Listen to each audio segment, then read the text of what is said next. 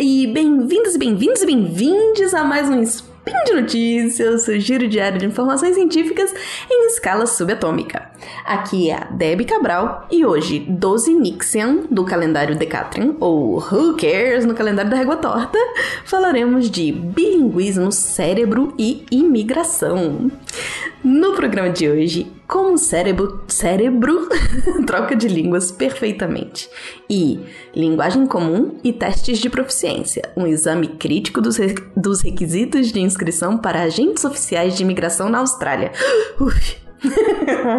Vamos começar. Roda a vinheta. Chu, chu. Speed Notícias. Speed Notícias.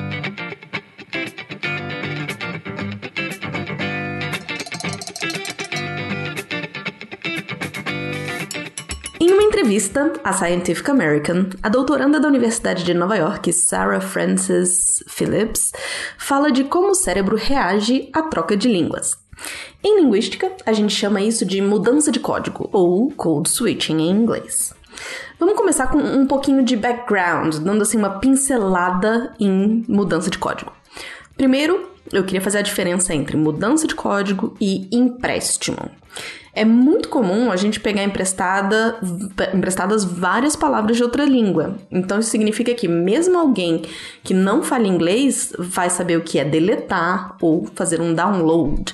Uh, ou seja, a gente pode manter a palavra no original como download até adaptá-la transformando delete, né? Num, num, não transformando, porque já era um verbo, né? Mas um, mudando para nossa conjugação. Deletar, eu deletei, certo? Tudo isso é empréstimo. Já a mudança de código acontece quando alguém fala mais de uma língua e no meio de uma frase em uma língua, a pessoa puxa um termo da outra língua que caiba melhor naquela situação. E uma coisa interessante que me veio à cabeça aqui quando eu tava fazendo o, o, roteirinho é que no contexto do Brasil a troca de línguas é vista quase como um pedante, né? A gente já viu vários tweets do tipo: ah, por que fala X se a gente tem Y em português, né?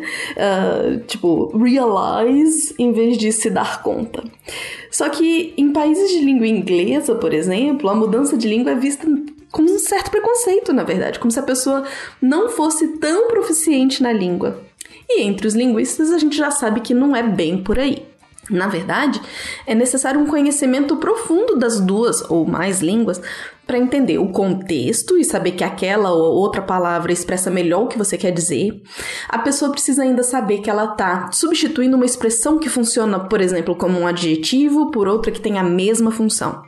E quando eu digo isso, não é necessariamente a pessoa ter consciência de que é, aquela palavra é classificada como substantivo, adjetivo, verbo, verbo, etc.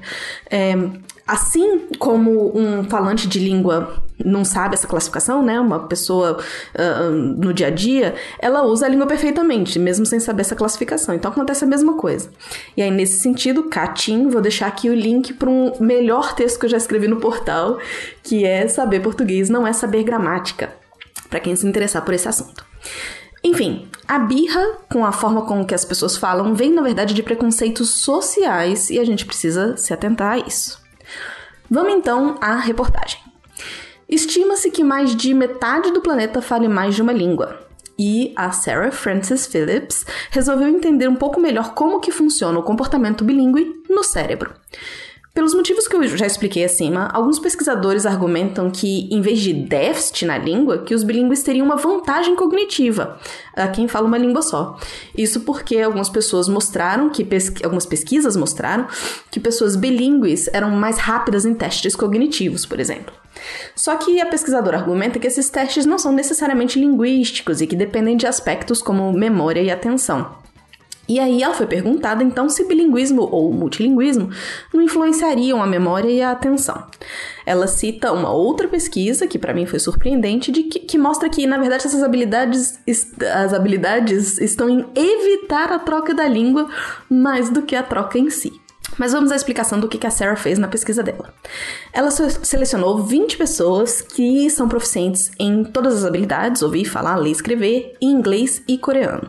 Essas pessoas passaram por 700 testes em que foi usado magnetoencefalograma para ver a resposta no cérebro a certos estímulos linguísticos, que são iguais nas duas línguas.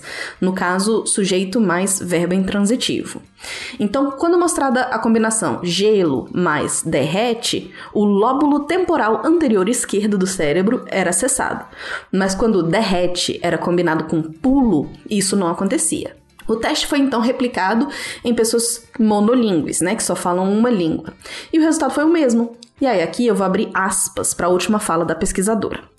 Uma das coisas que eu queria que as pessoas soubessem e entendessem é que a mudança de código é natural para pessoas bilíngues. Exigir que mantenhamos uma língua só é mais difícil. Eu acho que, apesar de a maioria dos indivíduos bilíngues terem uma ter uma atitude negativa à mudança de código, eles costumam achar, né, que é ruim, que tem que ter manter uma língua só. Na verdade, não é ruim para o cérebro. Acho que é importante reconhecer que só porque não parece comportamento monolíngue não quer dizer que é um comportamento deviante. Eu adorei essa frase dela. E o link tá aí para quem se interessar por ler a entrevista toda. E vamos passar então para o segundo artigo, que é Common Language and Proficiency Tests, a critical examination of registration requirements for Australian registered migration agents, que eu traduzi como linguagem comum e testes de proficiência, um teste crítico dos requisitos de inscrição para agentes oficiais de imigração na Austrália. Laura Smith-Kahn usa a sociolinguística para investigar as regras do teste de proficiência em inglês e as justificativas do Ministério de Imigração da Austrália para esses testes. Os resultados mostram que essas exigências são desnecessariamente discriminatórias, mas vamos ver como que foi a pesquisa. É, os agentes de imigração são pessoas não advogados que auxiliam as pessoas nos pedidos de visto e imigração. Os requisitos para ser um agente são revistos sempre e têm ficado cada vez mais exigentes com o passar dos anos. É, antes, por exemplo, qualquer pessoa de um país onde inglês fosse a língua predominante era considerada proficiente na língua e não precisava fazer o teste de proficiência.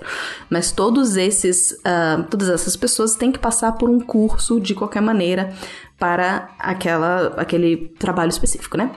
Agora, é, hoje em dia, essa proficiência de inglês é restrita a uns poucos países e mais gente tem que fazer o teste para provar a proficiência.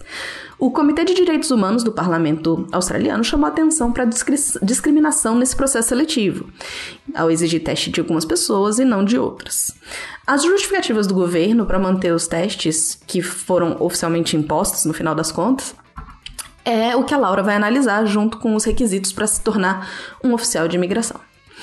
Uma das questões levantadas pela autora é que a concepção de proficiência em uma língua, nas leis e diretrizes institucionais que é, são, elas se baseiam em crenças problemáticas sobre a língua.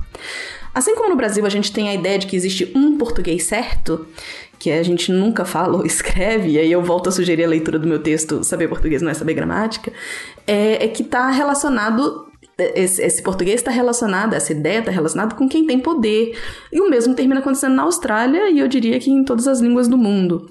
Porque, como toda vez eu digo, linguagem é cultura, linguagem é poder, linguagem é sociedade, né? Um, vou abrir aspas aqui.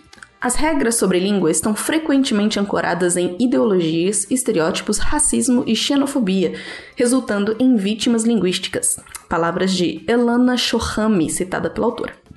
O número de países cujas pessoas não precisam mais fazer o teste de proficiência na Austrália para esse cargo de imigração caiu de 56 países para 7. O argumento maior do governo foi ter restringido a apenas países que tenham inglês como, aspas, língua comum, que está aí no título do, do artigo. E esses países são Austrália, Estados Unidos, Reino Unido, Nova Zelândia, Canadá e África do Sul. A definição do governo de língua comum é a que predomina no país, em que inglês seria a língua nativa. Aqui começa o problema. Primeiro que ser nativo não dá automaticamente profissão para proficiência para, por exemplo, ler artigos de uma lei. Você que está me ouvindo já tentou ler algum artigo da Constituição? Já viram como é difícil? Tem outro texto sobre isso, mas vou deixar esse para outro dia. É, continuando o argumento do governo australiano, a língua comum também teria que ser nativa à maioria das pessoas do país. Essa ideia se baseia, e aqui temos um, um, link com um artigo que eu acabei de falar, no artigo anterior, no preconceito de que exposição a outras línguas prejudicaria a proficiência do inglês. Esse argumento já foi refutado diversas vezes por linguistas. E se a gente prestar atenção aos sete países que foram selecionados pelo governo, você tem a África do Sul, que tem 11 línguas oficiais, e você tem o Canadá, que tem o francês, e vamos combinar que o espanhol também é bem presente dentro dos Estados Unidos. Uh, no Reino Unido, ainda, além de vários descendentes de indianos, paquistaneses, enfim, outras nacionalidades que já estão aqui há muito tempo, né? Já têm filhos e netos e várias gerações, ou seja, são inglês, falam inglês nativo, mas mantêm outras duas línguas. Aqui no Reino Unido você também tem a diferença gigante entre os países mesmo, entre Gales, Escócia, Irlanda e Inglaterra. São várias, várias formas de se falar e, e escrever em inglês. O artigo, então, passa pela crítica a, esse, a, esses e outros tipos de teste de proficiência que se baseiam em uma forma padrão de inglês e ignoram uh, toda uma variedade que existe. Não é defendido, hora nenhuma, nesse texto, que não haja nenhum teste. Até porque as pessoas que estão nesse processo de se tornar agente de imigração, elas têm que passar por um curso com provas de competência específicas para aquela área, que é o que importa. E, de novo, o link tá aí para quem se interessar por esse artigo, mas por hoje é só, pessoal. Lembro que todos os links comentados estão no post. Deixe também seu comentário, elogio, crítica, declaração de amor ou sugestão de comprimido de gramática que vocês queiram que eu dissolva. Lembro ainda que esse podcast só é possível acontecer por conta do seu apoio no patronato do SciCast, Patreon, Padrim ou PicPay. Um grande abraço apertado e até amanhã!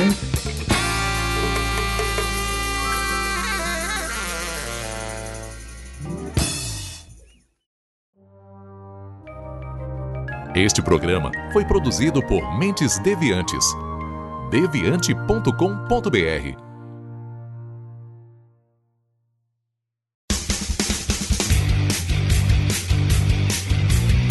Cortes, edição de podcast.